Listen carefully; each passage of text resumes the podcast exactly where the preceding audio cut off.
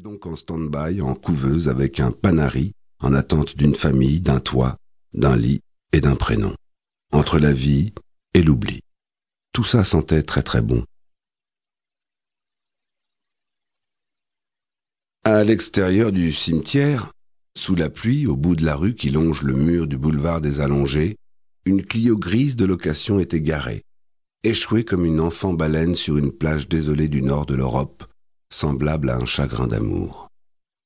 À l'intérieur de l'auto, une femme, seule, pleine de souvenirs et les yeux débordant d'eau saline.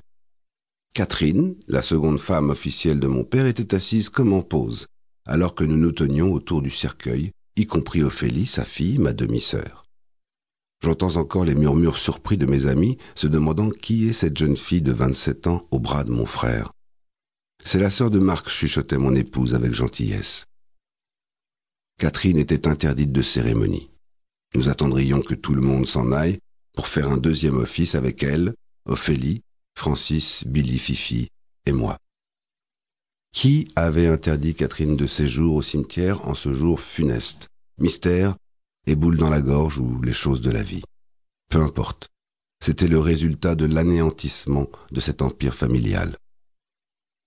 Tandis que Jérômie, la troisième femme officielle de Lulu, se cramponnait dans des gémissements de gallinacée au bras de mon oncle et de ma tante, tant elle avait de la peine à soutenir son fondement glissant vers le sol, les jambes brisées par la douleur, je regardais ma mère qui ne disait rien. Et puis, cette couronne du PCF, à Lulu, comme le vestige d'un combat perdu. La photo était presque parfaite, toute ta vie était là, Lucien, sous cette pluie grise et dans le vacarme des avions. Même les absences faisaient partie du tableau. Une ombre tout de même, et de taille. Lulu n'était plus, et plutôt que prévu, les compteurs avaient explosé, après une chute idiote de ton lit sur le cul. Tu t'étais cassé, tu étais devenu argile.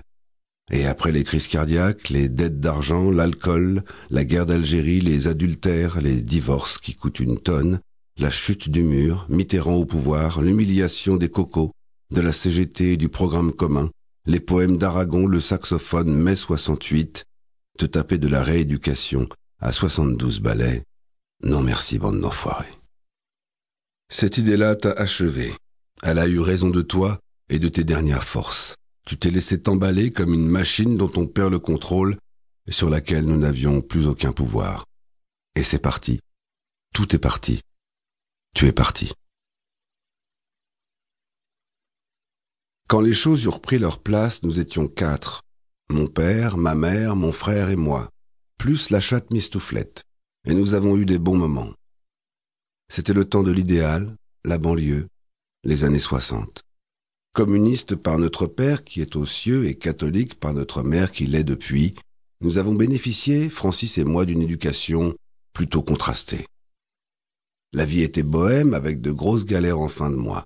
Le programme de la famille était simple, on n'a pas beaucoup, on se serre la ceinture, on passe l'année. Et en juillet, colo. Puis en août, duel, dans le Lot, le camping sauvage. C'était la vie des travailleurs convaincus de bâtir un avenir meilleur. Faucille et marteau en tête d'affiche, la révolution, la grande aventure collective.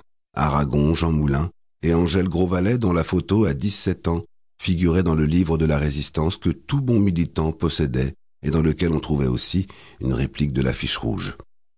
C'était notre atlas, notre dictionnaire, notre Bible. Maman avait des Bibles, des livres de prière qu'elle couvait comme un secret. Moi, je croyais en Dieu depuis l'âge de cinq ans, avant même de savoir qu'elle y croyait aussi. Nous n'en avons jamais parlé. Un jour, j'ai demandé à me rendre au catéchisme, elle me répondit que papa était contre, mais que je pouvais bien sûr, en douce, continuer de croire. Ce genre de conviction fait partie de notre sphère intime. Il est nul besoin d'embêter les autres avec ça.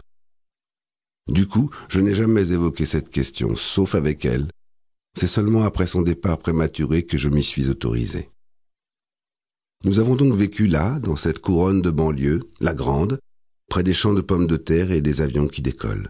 Encore la campagne et déjà la ville et ses grues, synonymes de grands ensembles qui avaient pris la mesure des choses. Cette ville grandissante et moderne aux portes de ce petit village agricole vacillant qui va mourir avec le progrès. Oh ma banlieue, mon pays.